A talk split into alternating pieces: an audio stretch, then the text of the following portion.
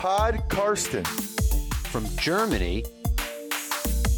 Podcast is called Pod Karsten. You get it? Listen to Pod Karsten. Carsten Keller ist vor Ort für Paddel Magazin. Hallo und herzlich willkommen zu Podcasten Episode 109. Mein Name ist Carsten Keller und ich bin immer noch freier Mitarbeiter beim Huddle und deren Online-Präsenz Football aktuell. Beim Huddle momentan die große GFL-Vorschau noch am Laufen und zur GFL könnte unser Gast sicherlich gleich auch ein bisschen was sagen. Das machen wir aber eher gegen Ende, denn jetzt am Wochenende startet auch die ELF in die neue Saison und jemand, der schon für den Huddle geschrieben hat und auch schon für die ELF tätig war, da gibt es glaube ich eh nicht so viele.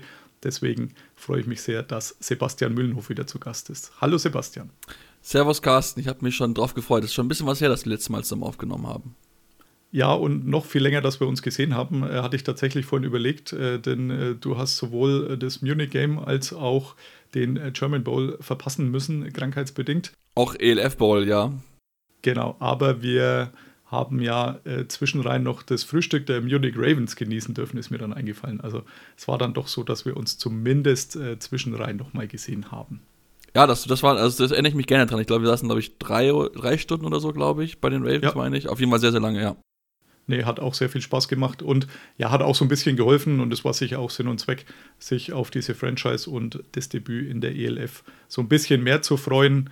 Und ähm, ich war am Sonntag dann auch in München aufschlagen. Äh, So ist zumindest der Plan. Das Hotel ist gebucht. Also sollte alles klappen und bin sehr gespannt, wie sie sich gegen die Tirol Raiders dann letztendlich schlagen werden. Ja, seitdem ist viel passiert und da wollen wir jetzt so ein bisschen drüber sprechen, also was die ELF angeht vor allem. Ähm, so als erste Frage, wie siehst du grundsätzlich die Richtung, die die ELF eingeschlagen hat, also der Weg, wie, den man vielleicht so auch nicht erwarten konnte, als man vor zwei Jahren gestartet ist, inmitten der Corona-Pandemie, wie die Verantwortlichen ja auch gerne betonen.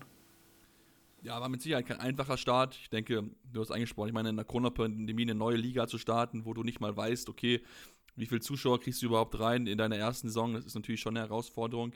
Ich finde, man ist auf einem guten Weg. Man hat, man hat jetzt auch vieles gemacht. Also ich war auch bei diesem Kickoff-Event in Düsseldorf, was mir sehr gut gefallen hat, wo viele Dinge angesprochen wurden und auch viele positive Dinge auch erwähnt worden sind. Ne, das Panini-Album beispielsweise ähm, oder auch, dass man noch einige Sponsoren dazu bekommen hat. Also es ist auf jeden Fall ein guter Weg, aber natürlich klar, es ist noch einiges zu tun. Gerade jetzt, man kommt jetzt so ins dritte Jahr, da ist wird so langsam Zeit, dass so ein Startup-Unternehmen, dass die Franchise langsam ein bisschen da gucken, dass sie jetzt profitabel werden, denn ähm, es ist immer so diese Zeit dann so nach drei bis fünf Jahren, wo ja das für die Startups dann natürlich sehr, sehr spannend wird, ob sie das schaffen, diesen, diesen Break-Even-Point zu schaffen, dann wirklich ja, positive Zahlen zu schreiben, denn wir wissen es alle, äh, Investoren wollen irgendwann Geld sehen und nicht nur Geld rein, rein investieren. Deswegen ähm, wird das dieses Jahr mit Sicherheit und auch nächstes Jahr für die Liga sehr, sehr wichtig, mit dem langfristigen Ziel äh, erhalten zu bleiben. Ein Part davon ist der Fernsehvertrag. Aus meiner Sicht hat sich da für die ELF ganz gut ergeben, dass die NFL-Rechte von der Pro7 Sat1 Gruppe gewechselt sind zu RTL und man aber von der RAN-Redaktion trotzdem weiter Football zeigen will und deshalb die ELF-Präsenz doch noch deutlich ausgebaut wird. Da gab es ja dann Mitte April schon mal ein Presseevent, äh, Schrägstrich, ja, Fan, ja, Fans waren gar nicht so viele da, aber so ein Presseevent in München, wo man so ein bisschen vorgestellt hat, wie es weitergeht. Also künftig am Sonntag immer zwei Spiele live hintereinander bei Pro7 Max und äh, am Samstag noch eins im Stream. Also da ist man relativ gut aufgestellt. Das, glaube ich, ist auch die richtige Richtung und wahrscheinlich auch das, was sie deutlich abhebt zur GFL, oder? Im Moment. Ja, natürlich, die TV-Präsenz, die TV-Bilder, das ist der große Unterschied definitiv zwischen den beiden Ligen. Das muss man, glaube ich, auch einfach so festhalten. Sportlich kann man mit Sicherheit darüber debattieren, welche Liga besser ist. Ähm, klar, natürlich gehen viele Spieler, auch viele gute Spieler von der GFL in die ELF, aber ähm, ich meine trotzdem, also sportliches Niveau sind jetzt vielleicht nicht die ganz großen Unterschiede, die man vielleicht gerne mal darstellen möchte. Ähm, aber wie gesagt, das ist auf jeden Fall das TV-Bild, das wird eine gute Arbeit geleistet. Ähm, und klar, wenn du natürlich so einen Partner hast, der halt sagt, wir sind halt bereit dafür auch, uns so lange zu committen und dann vielleicht auch nicht ähm, ja, das ganz große Geld kriegst du vielleicht, wo du noch ein bisschen mit rein bezahlen musst, aber zumindest hast du die Präsenz, dass du halt Sponsoren gewinnen kannst, dass du Menschen an diesen Sport binden kannst und dann einfach ein Interesse schaffst, womit du natürlich dann auch dazu einfach beiträgst, dass du Geld generierst. Also von daher ist das mit Sicherheit gut gelaufen, zumal man auch viele bekannte Gesichter halten konnte. Ne? Beispielsweise auch ein Icke, der ja nicht zur RTL rübergegangen ist, sondern extra noch bei der European League of Football bei Rand bleibt. Also ähm, da hat man mit Sicherheit einen sehr, sehr guten Partner an der Hand, der da auch wirklich bereit ist, dieses Geld auch zu investieren und dann auch, wie auch bei einigen anderen Investoren halt in den ersten Jahren vielleicht ein bisschen miese in, den, in Kauf zu nehmen. Ja, und es ist natürlich auch ein gewichtiges Pfund, bei dem man mit den äh, Sponsoren mit äh, wuchern kann. Und äh, die, die Eyeballs, das hat auch Zeiko Karajca in seiner Präsentation in Düsseldorf angesprochen. Man will noch mehr Highlights bringen, äh, Computer äh, unterstützt generiert mit künstlicher Intelligenz, die relativ schnell anbringen, dass diese Eyeballs, die man immer sucht, noch mehr werden. Und das ist natürlich für Investoren und Sponsoren dann auch sehr, sehr interessant. Ja, eine Franchise, die es letztes Jahr gab, ist nicht mehr mit am Start, nämlich die Istanbul Rams. Das sah auf dem Reißbrett ganz gut aus. Ich habe dazu auch eine Frage bei dem gerade schon angesprochenen Presseevent in München gestellt an Patrick Esume und Seiko Karajca. Die hören wir jetzt mal kurz. Listen to Pod Karsten.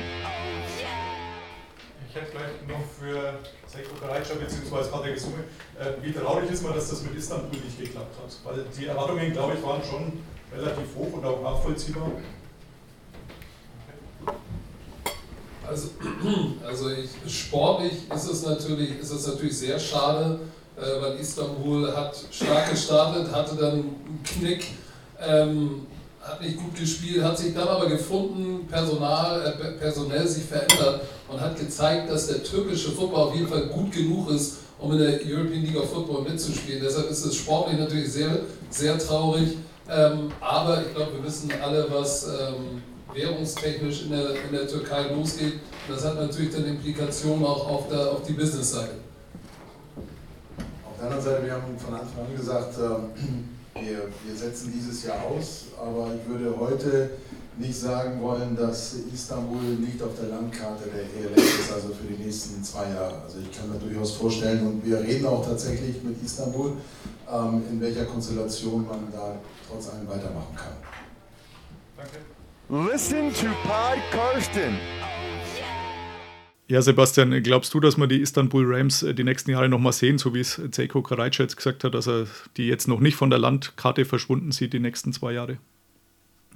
Also ich glaube noch nicht ganz, ganz so dran, bin ich ganz ehrlich. Also ähm, ich denke, da man hat schon auch Qualität gesehen in, in dem Team. Also auch gerade mit dem Trainerwechsel wurde Sitten raus echt gut. Man hat echt einige wirklich talentierte Jungs gesehen, aber ich glaube einfach nicht dran, weil was wir natürlich nicht wissen oder was man, also was ich auch nicht wusste, ich habe das auch erst gelernt, ist natürlich, dass die ELF-Saison einem Zeitpunkt stattfindet, wo auch die College- oder die University-Saison in den Türkei stattfindet. Und diese Verbindung zwischen den Studenten und deren Universitätsmannschaften ist enorm eng und deswegen kriegst du halt nicht so viele Zuschauer dann halt an dem Samstag, an dem Sonntag halt rein, weil die halt natürlich ihre Teams unterstützen in der Universität.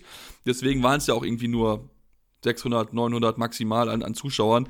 Ähm, und wenn du dieses Interesse halt nicht generieren kannst, dann siehst ich halt nicht, dass da irgendwie was mal mittelfristig dann wieder Sinn macht, dahin zu gehen, weil vor so wenig Zuschauern zu spielen in einem Stadion, was, was man auch so hört, wohl nicht auch die besten Hygienestandards hat, ähm, macht dann auch einfach gar keinen Sinn. Also das ist natürlich eine schöne Idee, das ist eine tolle Idee mit Istanbul, aber die Umsetzung hat halt einfach nicht geklappt, weil einfach dieses Interesse, dieses Sport einfach nicht in diesem Land vorhanden ist.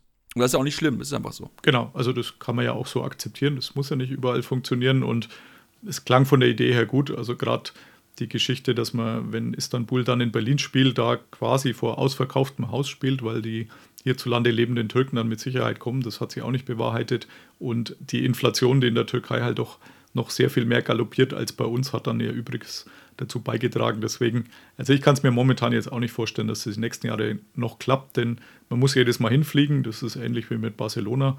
Die meisten anderen Städte kann man ja doch mit dem Bus erreichen, was natürlich ein sehr, sehr großer finanzieller Faktor auch ist für die anderen Franchises. Und ich glaube, da war man dann letztendlich zumindest bei den anderen nicht ganz so traurig, äh, dass diese Franchise jetzt dann nicht mehr am Start ist.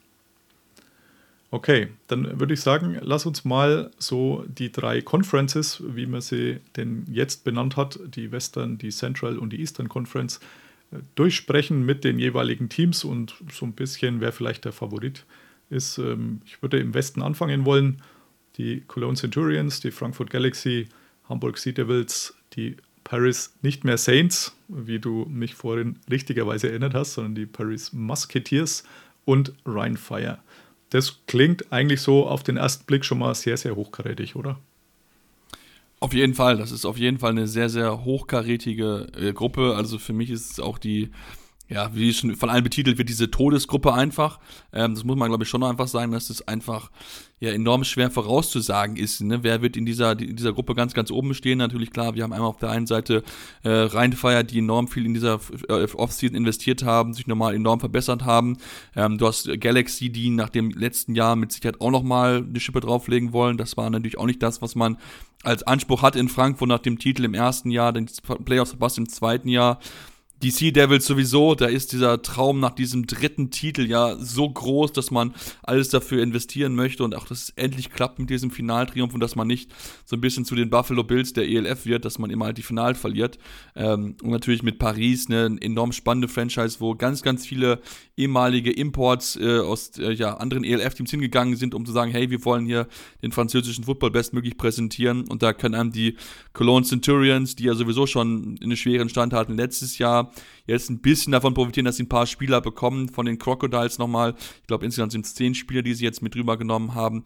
Ähm, das wird schon eine enorme Herausforderung für die sein. Klar, man kann vielleicht ein bisschen überraschen, ähm, aber ich denke, dass sie in der Division oder in der Conference es enorm schwer haben werden, überhaupt irgendwie Siege einzufahren, weil einfach diese Konkurrenz so stark ist. Also das wird äh, ja, also wenn, glaube ganz, ganz viele Spiele mit dabei sind, die ich mir sehr, sehr gerne angucke und auch noch im Real Life, das ist mir dann egal, auch drei Tage später. ja, da glaube ich, wird es sehr, sehr viele gute Duelle geben. Ähm, ja, Köln fliegt so ein bisschen unterm Radar, finde ich. Das hat ja letztes Jahr auch nur so, so halb geklappt, dann mit Stadion immer noch Ärger gehabt. Äh, die Hamburger jetzt mit mittlerweile dem dritten Quarterback im dritten Jahr wieder weg von dem äh, deutschen, äh, dem deutschen Modell Sally Cisse bleibt. Allerdings wird jetzt auf der Homepage zumindest als Defensive Back äh, geführt. Also er soll Safety spielen, ja. Äh, finde find ich relativ lustig. Der kann tatsächlich halt alles äh, ganz gut, aber ja, ist jetzt nicht Elite gewesen. Der neue Quarterback äh, Preston Hare, habe ich nachgeschaut, kommt direkt aus den USA. Auch eher so ein unbeschriebenes Blatt äh, vom College. Also das kann funktionieren, muss nicht, aber dann hätte man ja zumindest noch einen Defensive Back, der auch schon mal äh, Bälle geworfen hat. Das, das große Highlight, ähm, zumindest aus Hamburger Sicht, sage ich mal, ist sicherlich das Spiel im Volksparkstadion äh, gegen Ryan Fire in Woche 2. Der Vorverkauf läuft hervorragend. Also man liest immer wieder die Wasserstandsmeldungen. Ich glaube, wir sind ganz weit über 20.000, ist schon wieder vier Wochen her, also geht schon Richtung 30.000. Und ja, das ist, glaube ich, schon eine coole Geschichte, oder? Auf jeden Fall. Also wenn du das siehst, was, wie der Andrang ist, ich glaube, das war ja, ging ja schon relativ schnell, als das offen war, gingen die Ticketszahlen ja auch schon relativ schnell in die Höhe. Hat sich jetzt so ein bisschen beruhigt. Klar, natürlich ist es auch verständlich, dass man dann noch nach diesem schnellen Start nicht mehr das Ganze halten kann. Ähm, aber ich denke, wenn sie da 25.000 schon reinbekommen, das ist schon ein Riesenerfolg einfach. Das muss man sagen. Ich weiß, glaube ich, ein bisschen mehr als 50.000, glaube ich, passen in Hamburg rein, meine ich. Also wenn man das so halb voll kriegt, das wäre ein Riesenerfolg für die Liga, ein Riesenerfolg, ein Riesenhighlight natürlich, ist ja ganz, ganz klar. Also bei mir steht es auch ganz fett im Kalender drin, dass ich an dem Tag in, in Hamburg sein werde. Ähm, also von daher, ähm, ja, das ist, das ist toll, das ist eine schöne Geschichte für die Hamburger, die auch sowieso relativ guten Zuschauerzuspruch haben. Und mit Ryan Fire natürlich, deren Heimspiele ja immer sehr, sehr gut besucht sind, ist das einfach perfekt gewählt von der Liga, dass man das da so hinsetzt. Und ähm, ich meine, das ist auch Fußball zu Ende, es ist alles dann egal. Also von daher kann man voll auf Football-Fokus gehen. Ryan Fire hätte im Finale übrigens Heimrecht. Für die, die es noch nicht wissen, das Endspiel wird diesmal wieder in Deutschland ausgetragen. Also im ersten Jahr war es ja in Düsseldorf. Da hat man an dem Wochenende dann die Rückkehr von Ryan Fire auch verkündet. Hat dazu geführt, dass sehr, sehr viele in Ryan Fire Trikots dann auch vor Ort waren. Letztes Jahr in Klagenfurt, ja, überschaubarer Andrang, sage ich mal, aber liegt jetzt nicht direkt zentral. Also ich war ja dann Dort äh, war ein schönes Stadion an sich, von der Größe her glaube ich auch, gut 30.000 hätten reingepasst, aber es haben nicht so, so viele den weiten Weg auf sich genommen, obwohl ja ein österreichisches Team mit am Start war. Aber Wien ist jetzt gefühlt auch auf der anderen Seite von Österreich, muss man ein paar Berge überwinden, um nach Klagenfurt zu kommen. Deswegen, ja, man muss es nicht, sicher nicht jedes Jahr in Deutschland machen. Die Diskussion gab es ja auch schon mal, denn es ist eine europäische Liga. Aber ich glaube, Duisburg wird schon sehr, sehr gut. Ist jetzt auch kleiner dimensioniert als Düsseldorf. Aber da, glaube ich, kann man davon ausgehen, dass das wohl ausverkauft werden wird. Und ja, Ryan Fire hätte den Heimvorteil, wenn sie so weit kommen. Das Playoff-System ist in diesem Jahr anders als letztes Jahr. Letztes Jahr waren es ja noch vier Teams, die reingekommen sind. Diesmal ist es so, dass die drei Conference-Sieger reinkommen, plus die drei bilanzbesten Teams. Also theoretisch können es auch drei aus einer Conference sein, hat man dann betont. Vielleicht so ein bisschen mit Blick auf diese Western Conference, aber ja, da sind einfach die Mannschaften zu stark, denke ich, und werden sich gegenseitig die Siege abnehmen. Deswegen könnte das schwierig sein, dass aus der Conference dann auch tatsächlich drei rauskommen. Wer ist für dich Favorit hier im Westen? Ja, das ist eine sehr, sehr gute Frage. Ähm, ich bin mir wirklich sehr, sehr unsicher, muss ich, muss ich ganz ehrlich zugeben. Also ich finde eigentlich prinzipiell vom Roster finde ich eigentlich Ryan Fire am besten. Ich habe halt aber die, die Frage der Kicker-Position. Sie haben noch einen komplett unerfahrenen Spieler auf der Kicker-Position. Hat ja, glaube ich, nur mal ein Tryout gehabt, wo er sehr überzeugt hat, aber das ist natürlich was anderes, wenn du im Training kickst und wenn du im Spiel kickst. Das ist einfach so. Wenn du dann halt, äh, ja, dann auf einmal elf Wörter auf dich zulaufen hast, das ist nochmal was komplett anderes. Ich muss auch zugeben, ich bin nicht so der größte Fan von Jadarian Clark, der das letztes Jahr sehr gut gemacht mit Rhinefire, auf gar nichts dagegen, aber für mich ist er halt nicht so dieser, dieser, dieser Quarterback, der dich so ein bisschen over the hump bringt, wie man es ja schön im Englischen immer sagt. Deswegen, ähm, ich gehe in diesem Fall, glaube ich, mit äh, Frankfurt Galaxy. Die kommen dieses Jahr, glaube ich, stark zurück.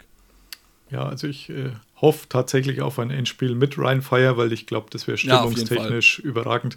Ähm, ich habe Jadrian Clark äh, beim German Bowl, ich weiß gar nicht, war das der, wo du auch mit warst? Ich glaube, da waren wir gemeinsam. Ja, doch, müsste ähm, gemeinsam gewesen da, sein, ja. Da sah er ganz gut aus, deswegen ja, schaue ich mal, hoffe ich mal, dass es Ryan Fire wird. Aber ich nehme auch gern äh, Galaxy oder Hamburg wieder, weil es auch sehr, sehr schöne Storylines sind für so ein Endspiel, wenn es denn so weit geht.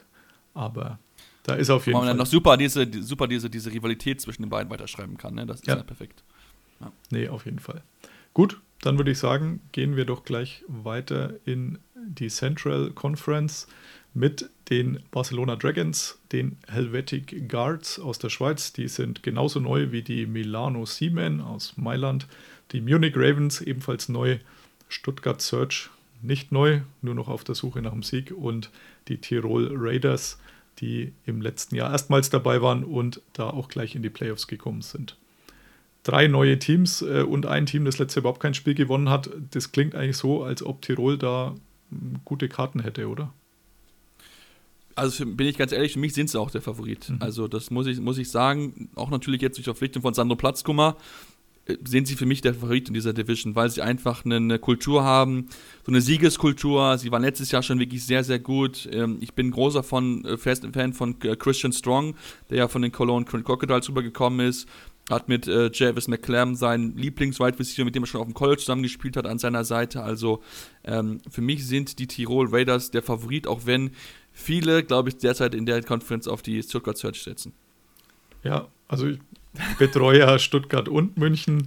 Für den Huddle äh, finde das beides sehr, sehr gut, was da läuft. Ähm, also was so an Verpflichtungen getätigt wurde. Also man kann natürlich darüber diskutieren, ob das gut ist, wenn die halben Munich Cowboys zu den äh, Munich Ravens wechseln, mal so äh, global betrachtet. Aber jetzt rein, was so das Rosterbuilding angeht, ich bin gespannt, ob Tirol halt ohne ihren MVP, Sean Shelton, der jetzt der Director of Sports Operations bei den Munich Ravens ist, wie das dann läuft. Also er wollte ja eigentlich letztes Jahr dann schon nicht mehr spielen, hat sich dann aufgrund der ELF-Teilnahme damals dazu entschieden, dass er doch noch ein Jahr dranhängt äh, in Innsbruck. Das ist sehr, sehr erfolgreich gewesen mit dem MVP-Titel und war jetzt mit General Manager Sebastian Stolz beschäftigt, äh, die Munich Ravens zu basteln. Wir hatten ja die zwei eben bei dem vorhin schon erwähnten Pressefrühstück dann ausgiebigst befragen dürfen. Das Handy klingelte. Sie wollten aber keine Namen, Namen damals nennen, welchen sie teilen wollten. Das weiß ich noch. Das haben sie extra ganz geheim gehalten. Das haben sie geheim gehalten und auch äh, versucht, die Telefongespräche irgendwie so zu führen, dass wir es nicht mitkriegen. Aber ich habe tatsächlich auch nur mit einem halben Ohr hingehört, wenn überhaupt. Ähm, deswegen, ich glaube, wir, also ich hätte tatsächlich nicht viel ausplaudern können, außer dass man viel telefoniert und durchaus in äh, Kontakt steht. Ja, äh, bei München gab es da noch lange so ein bisschen Probleme mit der Stadionfrage. Letztendlich ist es jetzt dann doch Unterhaching geworden, was glaube ich von den Dimensionen her gut passt. Ähm, man hat das Stadion dann gleich mal kurzerhand gekauft. Ähm, was jetzt äh, den. Äh, oh, nein, das, aber gekauft ist es noch ja, nicht. Ja, oder also will es kaufen. Es gibt das Gerücht, dass sie es genau, kaufen, ja. aber äh, ich glaube, die Ravens verneinen es bisher noch sehr konsequent. Also der Investor hat da eben seine Finger mit drin. Sehr wohl zum Unwillen der Spielvereinigung Unterhaching, die da bisher immer der Hauptnutzer war, der Drittligist. Also alles nicht ganz leicht, aber zumindest diese Saison wird es jetzt so sein, dass man dort spielt, nach ein paar ja, Unstimmigkeiten, äh, die, die so nach außen drangen. Aber ich glaube, von der Dimension her passt es ganz gut, das Stadion. Und ja, auch der Kader, glaube ich, passt ganz gut. Also letztendlich hat man einen Quarterback, der in Österreich für Furore gesorgt hat bei den Danube Dragons. Man hat äh, mit äh, dem Defensive Back äh, Robinson, den, den wir als allererstes bekannt gegeben hatten, einen Spieler, der schon ELF-Erfahrung und viel, viel Europa-Erfahrung an sich hat. Also ich glaube, da weiß man, was man kriegt, der auch äh, in Innsbruck schon tätig war mit Sean Shelton. Also da sollten die, die Überraschungen, die man sonst vielleicht mit so einem Importspieler verbindet, der plötzlich feststellt, dass hier alles ein bisschen anders ist als in Staaten, das dürfte alles überhaupt kein Problem sein. Und sehr, sehr viele, ja, Deutschland und Europa erfahrene. Also ich denke, dieser Anspruch, man möchte um die Playoffs mitspielen, der ist nicht unbegründet, oder? Nee, definitiv nicht. Ob sie es am Ende schaffen werden, das wird man mit Sicherheit, mit Sicherheit dann sehen. Also ich habe da schon noch so das eine oder andere Fragezeichen. Der Kader wirkt ein bisschen dünn und zumal ja auch noch drei europäische Spots frei sind, also drei E-Spots sind ja noch verfügbar.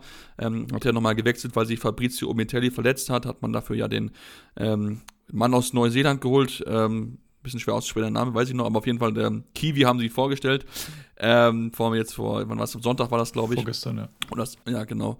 Und ähm, ja, also ich bin da sehr, sehr gespannt drauf. Ich habe es ja auch gesehen, als sie dann das äh, Trainingslager in Bad Aibling hatten. Das ist ja bei mir vor der Haustür. Ähm, war ganz cool. Da war so neben der alten BND-Anlage, da hatte man so das Gefühl, okay, die werden echt abgehört hier irgendwie. Ähm, aber ähm, nee, also es ist eine Offensive, also die Offensive hat mir sehr gefallen, mit viel mit Motion vor dem Snap gearbeitet. Also das kann mit Sicherheit sehr gut werden, aber ich glaube, da darf nicht allzu viel verletzungsmäßig passieren, weil sonst könnte das da bisschen dünn werden vom, von dem, was dann an Spielerpotenzial noch vorhanden ist. Tyler Weimaona heißt der Mann, hat. Danke ja, dir. Äh, ich musste auch nochmal nachschauen. Ich habe zwar einen Artikel geschrieben, aber konnte ich mir tatsächlich nicht merken. Tyler wusste ich noch. Ähm, Kiwi ähm, stand auch nur in der Überschrift der Pressemeldung, lustigerweise. Also, dass er ursprünglich aus Neuseeland ist, ähm, das konnte man dann auch erst, wenn man so ein bisschen noch gegoogelt hat, rausfinden. Aber ja, ein D-Liner, der jetzt eben nicht den verletzten Defensive Back Umetelli ersetzt, sondern der unabhängig davon noch äh, geholt wurde. Ja, Stuttgart, du hast schon angesprochen, so für viele vielleicht der Favorit, ähm, sicher nicht von der Hand zu weisen, denn sowohl Head Coach äh, Jordan Neumann die letzten Jahre sehr, sehr erfolgreich gewesen mit Schwäbisch Hall, hat gefühlt das halbe Team mitgenommen und äh, dann noch den ein oder anderen sehr guten Spieler, den man sich so geholt hat, mit Schlusspunkt Moritz Böhringer, glaube ich, war jetzt der letzte, den man verkündet hat wo viele gesagt haben, der ist über den Berg, der ist viel zu alt, also er ist 29. Das ist jetzt nicht unbedingt das Alter, wo man sagt, da muss man mit Football aufhören, auch wenn er im November oder Dezember seinen Rücktritt erklärt hatte.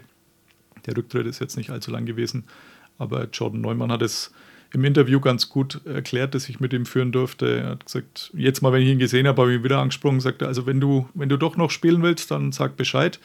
Und irgendwann war es dann so, dass äh, Böhringer gesagt hat, naja, jetzt, wenn er dann hier wäre, weil der Grund äh, für seinen Rücktritt war ja auch, dass er eben zurück in die Staaten will. Ähm, ich glaube, seine Freundin ist aus den USA oder Frau, weiß ich ja. jetzt gar nicht. Ja, ich meine, auf jeden Fall, auf je, irgendwie Partnerin auf jeden Fall. Ja. Genau, also die war wohl auch so ein Hauptgrund, dass man da wieder rüber will, aber es stand jetzt noch nicht fest, wann und wie. Und nachdem er jetzt dann doch noch ein bisschen hier ist, äh, hat dann Jordan Neumann diese, diese Chance auch noch ergriffen. Und äh, ich war ja auch beim German Bowl im Oktober eben wo Böhringer einen wirklich sehr, sehr feinen Touchdown gemacht hat, äh, da sich äh, durchgesetzt hat und äh, einen, einen Pass äh, in, die, in die Endzone letztendlich, ich glaube 30 Yards oder zwischen den, zwischen den Verteidigern durchgetankt und abprallen hat lassen. Und ja, also für solche Aktionen ist er trotzdem noch gut, auch im anscheinend für manche zu alten Alter von 29.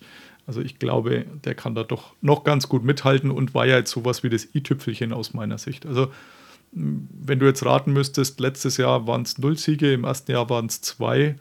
Ähm, jetzt hat man ein paar Spiele mehr, aber also ich würde jetzt schon sagen, äh, sieben Siege sollten jetzt schon mal so eine Hausnummer sein, die man auf jeden Fall erreichen sollte mit dem Team, oder? Ja, ich denke schon. Also ich denke, das wird auf jeden Fall ein positiver Rekord werden. Ähm, klar, man muss natürlich abends sehen, ne, wie, wie ist das Team sich da auch dran gewöhnt. Das ELF-Niveau ist vielleicht nochmal ein bisschen was anderes als das GFL-Niveau. Auch gerade, weil halt, in, ne, wenn wir uns dann erinnern, Schwäbisch Hall bei allem Respekt dafür, wie gut sie gespielt haben, aber es war natürlich dann auch in, in vieler Hinsicht so im Süden, in der GFL, dann war halt, waren halt viele Spiele schon zur Halbzeit entschieden. Ja. Also das ist natürlich, da musst du halt nicht ähm, vier Viertel lang halt deine 100% liefern, sondern da warst du nach, dem, nach der Hälfte des Spiels schon raus, weil einfach dann die zweiten Reihe reingekommen ist, weil du schon so klar geführt hast. Deswegen bin ich mal sehr, sehr gespannt. Ich habe auf jeden Fall offensiv kaum Fragezeichen. Also das wird, glaube ich, für alle Teams sehr, sehr schwer zu stoppen sein, was Jordan Neumann hinstellt. Defensiv ist mir so ein bisschen so, sind da wieder so ein paar Spieler mit dabei, wo ich mich frage, warum man sie holt. So Dritt-, Viertligaspieler, die man ja auch schon damals geholt hat mit Martin Hanselmann, was nicht so funktioniert hatte, wo ich dann schon auch so ein bisschen so denke, okay, falls da einer der Starter ausfällt, wie weit kann er diese Rolle da einfüllen, der, der Backup, der dann reinkommt. Ähm, aber prinzipiell ist diese Mannschaft so gut besetzt, dass sie auf jeden Fall um die Playoffs mit Wörtchen mitreden werden. Ob es am Ende reichen wird, wird man sehen, wie schnell man sich dann noch findet, natürlich, klar. Aber ähm, ich denke, diese Mannschaft sollte man definitiv aus, nicht außer Acht lassen. Also das wird auf jeden Fall deutlich besser, als wir es in den ersten zwei Jahren gesehen haben. Genau, da gehört allerdings ja auch nicht allzu viel dazu. Also letztes Jahr war wirklich. Das stimmt auch wieder. Letztes Jahr war wirklich grauenhaft anzusehen in fast allen Spielen. Deswegen ja, ist es auch von dem her eine schöne Abwechslung und ich freue mich schon drauf, dass ich zumindest wohl zweimal in Stuttgart auch zu Gast sein werde.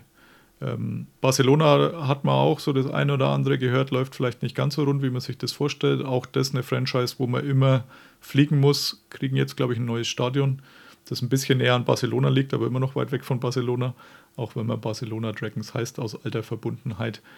Und ja, Schweiz und Italien sind für mich tatsächlich sehr unbeschiedene Blätter. Also die Milano Siemen weiß ich zumindest, dass in Italien immer oben mitgespielt haben, äh, x-mal Meister waren. Ähm, bei den Schweizern, da weiß ich eigentlich gar nichts. Ja, also Milano würde ich auch schon vielleicht, vielleicht so ein bisschen als dritte Kraft in dieser, in dieser Conference so, so ein bisschen einordnen oder dritte, vierte Kraft so ein bisschen so im Duell mit, mit den Munich Ravens so ein bisschen, ähm, weil, ich einfach, weil einfach da viel italienisches Talent mit da vorhanden ist. Ich meine, Italien ist auch äh, relativ gute Nationalmannschaft gewesen, also da darf man auch nicht außer, darf man das auch nicht außer Acht lassen. Ähm, Barcelona, da bin ich bei, da ist wieder ein riesengroßer Umbruch, einfach der, der im Kader ist. Dazu noch diese dass wieder ein äh, Import durchgewechselt wurde. Ähm, viele Spieler oder viele auch Spieler aus dem letzten Jahr, die einfach keine Lust mehr auf, das, auf die Franchise hatte, auf die Organisation ins, in, ins, insgesamt hatte. Ähm, wird mit Sicherheit wieder für sie kein einfaches Jahr werden. Das hängt dann sehr davon ab, wie schnell man und wie gut man reinkommt, wie man wieder diese Chemie herstellen kann, die man ja auch da hatte. Also wir erinnern uns ja alle an diese Party-Videos, die da auf TikTok rum, rumliefen, quasi von denen auf Dauerschleife. Ähm, und äh, ja, Helvetic Guards ich, ich habe ja schon auch auf Twitter, glaube ich, mehrfach geschrieben und ich bin da sehr, sehr skeptisch, einfach, einfach was sie angeht. Da sind Spieler dabei, die enorm viel Talent haben. Colin Hill, Salis Nasita. Salis Nasita einer der besten äh, US-Imports in den letzten Jahren, die es in Deutschland gegeben oder in Europa gegeben hat. Aber auch da, äh, Verletzungen bei Colin Hill, er hat war schon, glaube ich, zwei schwere Knieverletzungen gehabt. Wie, kann er fit bleiben die ganze Saison über? Also da sind einfach so ein paar Fragezeichen mit dabei, die, die ich da einfach habe, wo ich einfach noch nicht so sicher bin. Also das kann sich gerne ändern über den Laufe der Saison, aber aktuell bin ich bei den Guards, ähnlich wie auch bei den Dragons, doch schon durchaus skeptisch, dass sie da ja, in den positiven Record-Bereich reinkommen. Also drei, vier Spiele vielleicht, aber mehr wird, glaube ich, schwer für beide. Ja, sehe ich ähnlich. Gut, last but not least die Eastern Conference mit Berlin Thunder, den Fehervar Enthroners, den Leipzig Kings, den Prague Lions, Vienna Vikings, dem aktuellen Champion und den Wroclaw Panthers. Zwei neue Teams, also Feher war in Ungarn und Prag, Tschechei, beide neu am Start. Für mich bis auf die Vienna Vikings ein sehr unbekanntes Terrain, muss ich, würde ich so mal sagen. Ja, also ich denke, dass die Vikings der klare Favorit in dieser Conference sind. Ich glaube, da müssen wir nicht drüber reden. Ähm, ich glaube, die haben nur elf Neuzugänge und das, die Neuzugänge, die sind echt richtig gut. Also das darf man auch nicht außer Acht lassen. Also wenn man da sieht, was da dazugekommen ist. Chris Helbig, der die Potsdam Royals letztes Jahr in, den German Bowl geführt hat. Äh, Kari Pajarinen, der äh, Running Back, mit dem es geschafft hat, auch in die da reinzukommen. Da ist einfach enorm viel Talent. Und ähm, ich glaube, da muss man einfach sagen, dass das Team einfach weiterhin sehr, sehr gut besetzt ist, dass es sehr, sehr gut gecoacht einfach ist mit Chris Kaleke. Klar, er hat Danny Mitchell verloren, sein Offensive Coordinator, der ja zurück in den USA gegangen ist ans College. Ähm, aber trotzdem, diese Mannschaft ist weiterhin so überragend besetzt und alles andere als ein deutlicher Startzielsieg für mich doch sehr, sehr überraschend, weil wir einfach bei einigen Teams doch Fragezeichen haben, die ich jetzt noch nicht beantworten kann. Gefühlt sind da bei allen Fragezeichen dabei, muss ich sagen. Also die polnische Truppe hat mal wieder ihre Imports dann gewechselt. Ähm, wo man sich wundert, was das, also klar kann man sagen, naja, die neuen sind jetzt vielleicht besser wie die, die man bisher hatte, aber dafür hat man halt keinerlei Chemie und Bindung zueinander, wenn man die zwei Wochen vor Saisonbeginn holt. Also für mich nicht nachvollziehbar. Und ja, auch Leipzig und Berlin, da hat man immer so das Gefühl, dass, dass die aus dem Potenzial, das vielleicht das Umfeld da sieht oder die, die Stadt vielleicht hergeben würde, dass das eher alles immer wenig so provinziell alles gemanagt wird. Berlin mit Björn Werner natürlich ein bisschen besser geworden im letzten Jahr, aber Jahr 1 war ja auch jetzt eher so ein Gefühl eher wie so ein äh, Dorfverein, der irgendwo in der Bezirksliga kickt und ähm, auch Leipzig mit wir spielen mal hier, mal da und mal woanders ähm, gab es jetzt wenig Konstanz aus meiner Sicht. Denkst du, dass es dieses Jahr besser wird? Also bei Berlin definitiv. Also ich finde, sie haben jetzt mit Donovan Isom einen wirklich sehr, sehr guten Quarterback, der das auch schon bewiesen hat in der GFL. Also der hat da wirklich tolle Leistungen abgeliefert, wurde glaube ich auch letztes Jahr, glaube ich, ähm, bei CBS, glaube ich, gab es Artikel auch über ihn teilweise, ähm, weil er, da gibt es so, glaube ich, so einen äh, ehemaligen äh, Writer, der da, glaube ich, jeden Monat mal rüber guckt nach Europa an Quarterbacks und oder auch an allgemein an Talent. Und da ist er halt sehr positiv erwähnt worden. Ähm, dazu finde ich halt einfach dieses, dieses Wide Receiver Trio, was sie dort hingestellt haben, das ist, das ist wirklich stark. Nicht mit dem Robin Wilczek, der letztes Jahr schon wirklich gut gewesen ist, ähm, ein bisschen zu sehr vielleicht dieser Highlight Receiver, der dann vielleicht noch ein bisschen gucken muss, dass er dann noch mehr Catches macht. Ich glaube, sein Average war irgendwie bei 17 Yards oder so, aber halt nicht so super viele Catches, was er sich dann natürlich auch, wenn er Richtung NFL gehen will, was ja wohl auch sein Ziel ist, da muss er mit sicher noch ein bisschen dran arbeiten, aber auch ansonsten mit Aaron Jackson einen starken Wide Receiver aus der GFL geholt, Max Zimmermann, einer der besten deutschen Wide Receiver, die es überhaupt gibt, kam von den Adlern rüber, also von daher, da ist mit Sicherheit auch einiges Talent auf jeden Fall vorhanden. Und ich denke auch, dass man da auch die klare Nummer zwei in dieser, in dieser Conference einfach ist, weil man eine gestandene Mannschaft hat, mal einen guten Headcoach für die mit Johnny Schmuck, der das letztes Jahr wirklich gut gemacht hat, dieser Mannschaft wirklich diesen Turnaround gegeben hat. Und ähm, ja, Leipzig Kings, da bin ich bei dir. Auch da ein großer Turnaround, viele neue Spieler, neuer Headcoach. Ähm, auch da wird, auch organisatorisch ist da noch einiges einfach zu erledigen. Da muss einfach Struktur hinter dem GM einfach aufgebaut werden. Ähm, da ja, habe ich ein bisschen meine Zweifel, dass es funktionieren will. Ich habe mit dem Headcoach Booker gesprochen jetzt vor ein paar Tagen, wo er gesagt hat, ja, er hat, er hat ein gutes Gefühl, es geht einen richtigen Weg, er will was aufbauen, jetzt mittelfristig, jetzt nicht für für die Saison, aber er hat gesagt, so letztes Jahr sind da schon so ein paar Jungs, die jetzt diesen zweiten Schritt machen können, aber da sind einfach ein paar Fragezeichen. Also ich bin persönlich ein Fan von Allen, dem Quarterback Kenneth Allen, der das wirklich gut gemacht hat bei den Comets, aber ich weiß es nicht. Ich habe immer noch so ein bisschen meine Bedenken, einfach, dass da wieder man sich zu viel vornimmt und am Ende dann wieder ein bisschen enttäuscht wird. Ja, gut möglich. Die Prager, glaube ich, waren in ihrer Liga schon immer eine Konstanz. Äh, bei den Ungarn tue ich mir auch halt irgendwas zu sehen. Also ich glaube, der ungarische Football ist jetzt auch nicht unbedingt weit über die Grenzen hinaus bekannt. Also auch ein großes Fragezeichen aus meiner Sicht. Definitiv, zumal ja auch da der Quarterback ja ausgetauscht äh, worden war, ne, noch kurz vor der Saison. Da hatte man ja Gabriel Cunningham ja auf irgendwie Grund von Missverständnis wohl irgendwie entlassen. Man hatte so das Gefühl, dass die, also ich habe ja mit beiden Seiten gesprochen, man hatte irgendwie, also ich hatte den Eindruck, dass sie da irgendwie so ein bisschen ja, aneinander vorbeigesprochen haben, so in Anführungsstrichen. Jetzt mit dem neuen Quarterback, ähm, Schauen wir mal, wie das wird. Jared Evans, äh, einer der Top-Quarterbacks gewesen. Damals hat Virginia Tech ja auch gespielt, hat einige Schulrekorde dort aufgestellt. Ähm, das Gute ist, dass er zumindest die ganze Vorbereitung mitnehmen konnte, also war das doch wirklich schon vor Vorbereitungsbeginn damals. Und wir werden sehen, also wirklich so das äh, äh, ungarische und auch das tschechische Talent, das Homegrown-Talent wird mit Sicherheit entscheidend sein.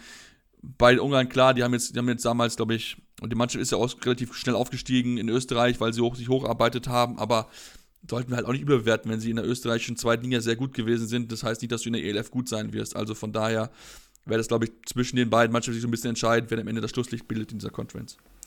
Prag werde ich mir anschauen, Ende Juli, glaube ich. Und ansonsten den ein oder anderen neuen, was glaubst du von den neuen Teams, wer überrascht am meisten von diesen Neuzugängen von den sechs Stück?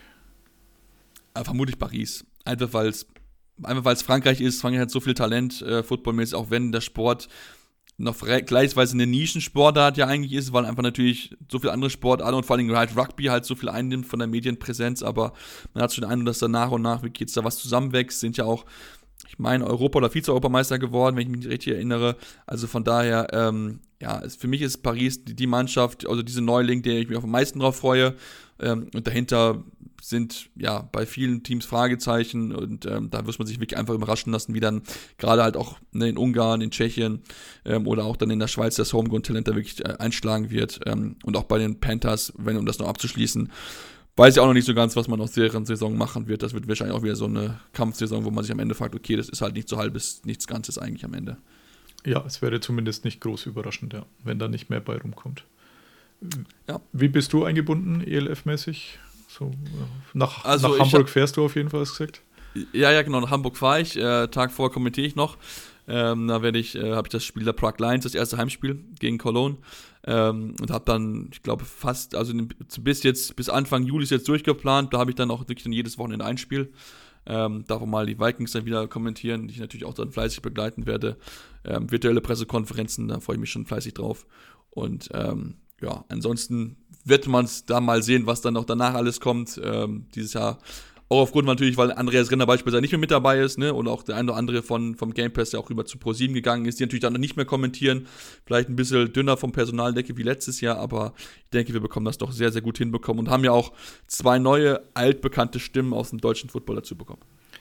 Game Pass ist die eine Seite, die man natürlich abschließen kann, aber wurde auch von Pro7 erwähnt oder jetzt promotet, dass auch bei ihrem Streaming-Bezahldienst Join äh, die Spiele zu sehen sein werden. Ich bin sehr gespannt, wie sich das anlässt, also werde mir das ziemlich sicher zulegen und ja, dann dich auch hoffentlich auch ne? hören. Ja, ist tatsächlich deutlich günstiger, kostet glaube ich 7 Euro im Monat, wenn ich es recht im Kopf habe, nachdem die Saison jetzt nicht gerade ein ganzes Jahr dauert, sondern letztendlich so vier Monate Juni, Juli, August, September, dann äh, kommt man da deutlich billiger weg als die 99 Euro, die die Liga für den Game Pass aufruft. Aber das kann ja jeder selbst für sich entscheiden. Aber ich werde es mir auf jeden Fall da auch mal anschauen dann.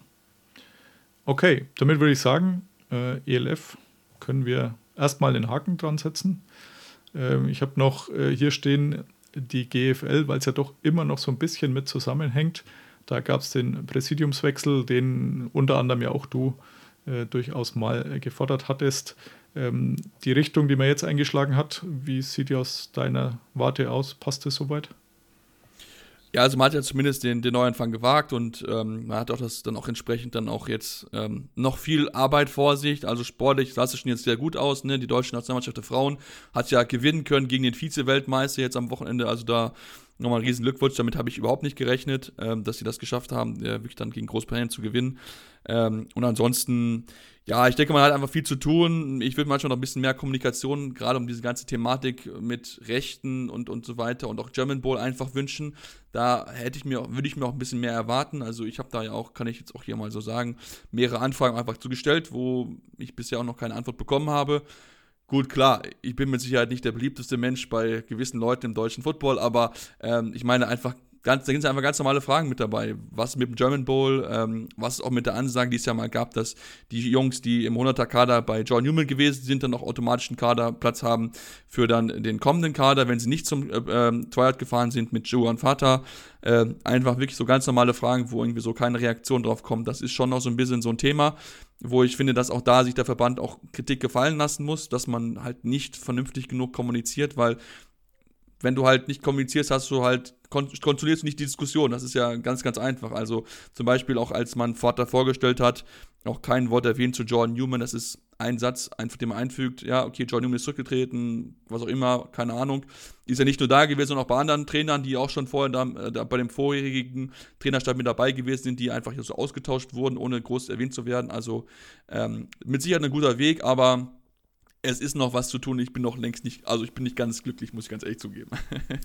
Nee, also da gibt es mit Sicherheit noch genug äh, Arbeit. Wir hatten ja vorher auch schon diskutiert. Also ist auch bei einzelnen Teams äh, durchaus Nachholbedarf. Ist alles etwas äh, stiefmütterlich. Also wenn man da mal nach einem aktuellen Roster sucht, obwohl die Saison ja jetzt schon losgegangen ist, ist es tatsächlich nicht ganz einfach und äh, fast schon ein Ding der Unmöglichkeit, da vorher eins zu kriegen, sondern äh, da muss man sich irgendwie durchhangeln und selbst dann wird es sehr, sehr schwierig. Also da gibt es sicher noch einiges zu tun. Also die Außendarstellung ist äh, deutlich schlechter, wie das die ELF anpackt. Das muss man einfach so sagen. Und gefühlt war auch die Schere zwischen ELF und GFL mh, noch nie so groß, wie es es jetzt ist, aus meiner Sicht. Also letztes Jahr konnte man vielleicht schon noch diskutieren, ob man da nicht näher beieinander ist. Äh, In dem Jahr, glaube ich, muss man jetzt nicht mehr diskutieren. Spätestens eben wenn ein Jordan Neumann mit der halben Meistermannschaft in die ELF wechselt, dann ist das schon auch so ein richtungsweisendes Signal aus meiner Sicht. Ja, man muss, sich, muss einfach sagen, dass man einfach dieses Produkt GFL, was denn ein gutes Produkt ist sportlich, also Absolut. also muss man nicht drüber reden, das ist, ein, das ist ein tolles Produkt sportlich, dass man das einfach, einfach nicht schafft. Und ich meine, ich kritisiere auch gerne die Livestreams, habe ich ja letzte, also nach der ersten Woche gemacht, wo man jetzt Bezahlschranke hat. Ähm, das ist jetzt nichts Böses gegen die Vereine oder so, aber einfach, wenn du natürlich irgendwann eine Bezahlschranke hast, dann erwartest du einfach auch noch ein gewisses Niveau einfach. Das, das ist ja einfach so, weil wenn ich dafür zahle, dann ist es halt nicht mehr so, dass du halt dich dann in deinem äh, Unicorn-T-Shirt beispielsweise hinsetzen kannst und kommentieren kannst, als ob du gerade hier für deine besten Freunde irgendwie im Livestream sitzt. So. Also es ist ja schon noch etwas, wo man dann eine gewisse Neutralität erwartet. Einfach auch, dass man einfach die Namen des Spielers, also des gegnerischen Mannschaft kennt, dass man ein Roster vor sich liegen hat, dass man sich ein bisschen darauf vorbereitet und nicht da so gefühlt hinsetzt und sagt so, okay, ich bin jetzt zum ersten Mal da und dass alle wissen, dass ich zum ersten Mal hier da sitze. Und ähm, ich finde, auch da muss man einfach sagen, wenn man sowas macht, muss es verpflichtende Verschulung geben für alle. Es muss einen Mindeststandard geben, was an Kameras einfach da ist, weil auch da die Diskrepanz zwischen den Teams einfach enorm ist. Das muss man einfach leider so anerkennen. Also da gibt es einige, die machen das gut, einige machen das überhaupt nicht gut und ähm, ja, also auch die, die es gut machen, machen sie überragend. Also ich habe mich zum Beispiel gestört, dass alle Teams dieselben Grafik machen, nur halt New York, also die Braunschweiger machen halt ihr eigenes Ding, weil sie halt ihre eigene besser finden als die von der Liga. Aber es ist halt eine Liga und da kann halt nicht jeder sagen, ich mache, wie ich es möchte, sondern man muss eigentliche Standards haben, da müssen sich alle dran halten. Und wenn sich alle dran halten, muss es halt Strafen geben. Punkt aus. Ja. Nee, also da ist sicher auch noch sehr, sehr viel Arbeit, die da vor der Liga liegt. Ja, und German Ball, wir haben es angesprochen, also Stand jetzt ist noch nicht klar, wo er stattfindet. Das Verfahren läuft noch. Ähm, das ehemalige Präsidium um Herrn Huber hat ja mit Frankfurt noch einen Vertrag geschlossen gehabt, aus dem er jetzt gerne raus möchte. Letztes Jahr, ja, ich war vor. Nee, ist ja, ist ja, ist ist eigentlich andersrum. Also, wenn, der AVD hat die Verträge mit ihm gekündigt, aber er will es ja trotzdem weiter austragen. Und deswegen, äh, ich glaube, da, also ich glaube, die, bei der Haller Tagblatt habe ich es gelesen gehabt, da gibt es jetzt demnächst Ende Juni einen Termin zwischen den beiden Parteien. Es das heißt sogar wohl, dass ähm, Robert Huber den Verband wegen Vertragsbruch verklagt haben soll. Ähm, weil er natürlich sein Geld haben will. Ich habe auch schon mal so eine Summe gehört, die wohl im Raume steht, was ähm, Herr Huber gerne für alle Rechte haben möchte. Und da denke ich mir so, okay, diese Summe wirst du nicht bekommen, also glaube ich zumindest nicht. Und ähm, ja, ist natürlich blöd, wenn die Saison halt anfängt und du weißt es halt einfach nicht, wo das German Bowl stattfindet, weil, wenn wir überlegen, Ende Juni ist ein Termin, ich fällt das schon eine Entscheidung, wir wissen es nicht. Also das Einzige, was mir gesagt wurde, dass es eine Verhandlung gibt zwischen Frankfurt und dem neuen AVD-Präsidium, ähm, also zwischen dem Deutsche Bankpark.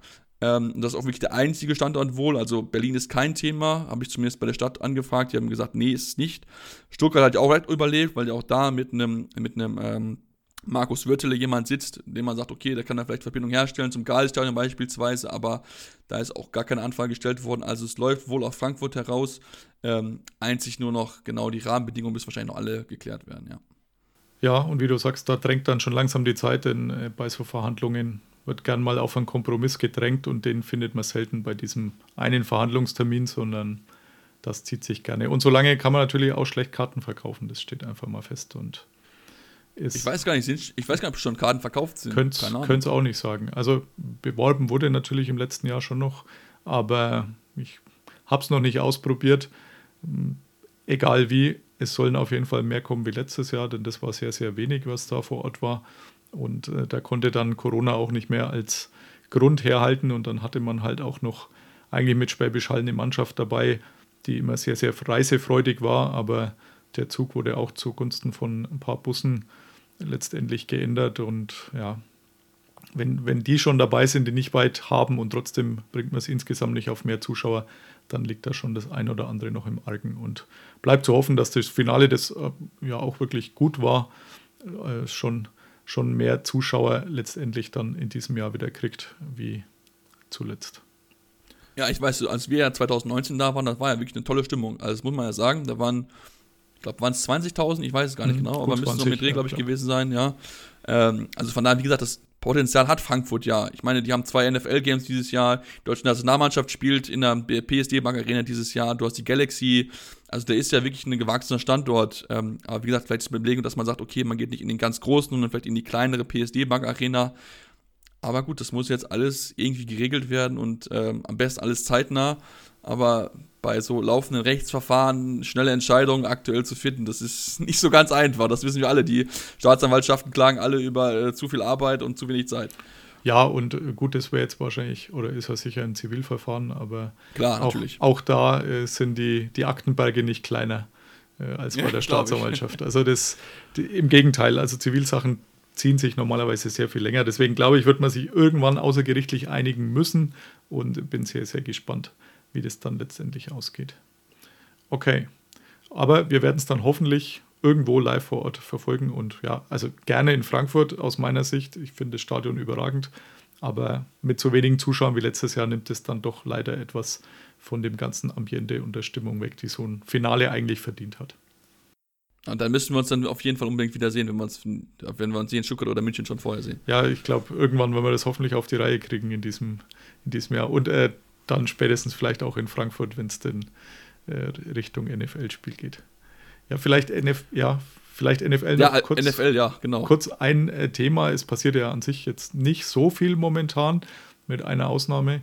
Äh, diese Woche, die Arizona Cardinals haben sich für mich überraschend von DeAndre Hopkins getrennt, äh, entlassen den einfach mal auf dem Fleck weg, auch nicht als sogenannten äh, Post-June 1 ähm, Entlassung hat, ähm, sondern jetzt schon vorher bedeutet, äh, sie fressen gute 22 Millionen, war es, glaube ich, an äh, Salary Cap Hit für die Saison, aber dafür ist man danach auch alles weg. Also wenn man die Entlassung dann für ein paar Tage später angesetzt hätte, dann hätte man halt äh, zwei Jahre lang Salary Cap mäßig zwar etwas weniger, aber zwei Jahre mit durchgeschleift. Ich habe tatsächlich überhaupt nicht mitgerechnet. Ich wusste, dass er unzufrieden ist, dass er weg wollte, dass da schon Dissonanzen gibt.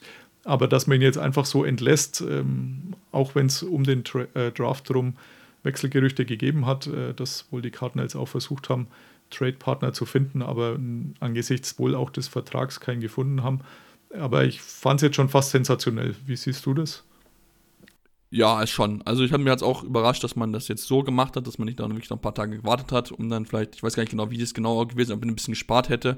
Ähm, aber ich war schon, schon noch sehr überrascht, dass man wirklich diesen kompletten Cut gezogen hat. Zeigt natürlich aber auch, dass das neue ja, Regime in, in, bei Arizona Cardinals wirklich jetzt auch Nägel mit Köpfen machen will, den neuen Kader auf die Beine stellen, eine neue Kultur, Kultur einfach schaffen will, einfach wirklich, um diesen, diese Franchise wieder auf, auf Kurs zu bringen und ähm, ja, für den Andrew Hopkins natürlich, ähm, er war ja mit großen Erwartungen gekommen damals. Äh, man wollte ja unbedingt dann diesen nächsten Schritt mit ihm machen und so, aber es hat nie so richtig funktioniert. Also klar, er hatte gute Jahre, ich ähm, glaube gerade am Anfang hat das sehr gut funktioniert, aber dann mit Verletzungen und so, es hat einfach, äh, war einfach dann irgendwie nicht mehr so das, was man sich erhofft hatte, glaube ich. Und deswegen ähm, ist der harte Cut vielleicht im Endeffekt gut, aber ähm, ja, am Ende stehen halt beide so ein, so ein bisschen so als ja, Verlierer so ein bisschen da, weil einfach das nicht so funktioniert, wie man sich das vorgestellt hat damals.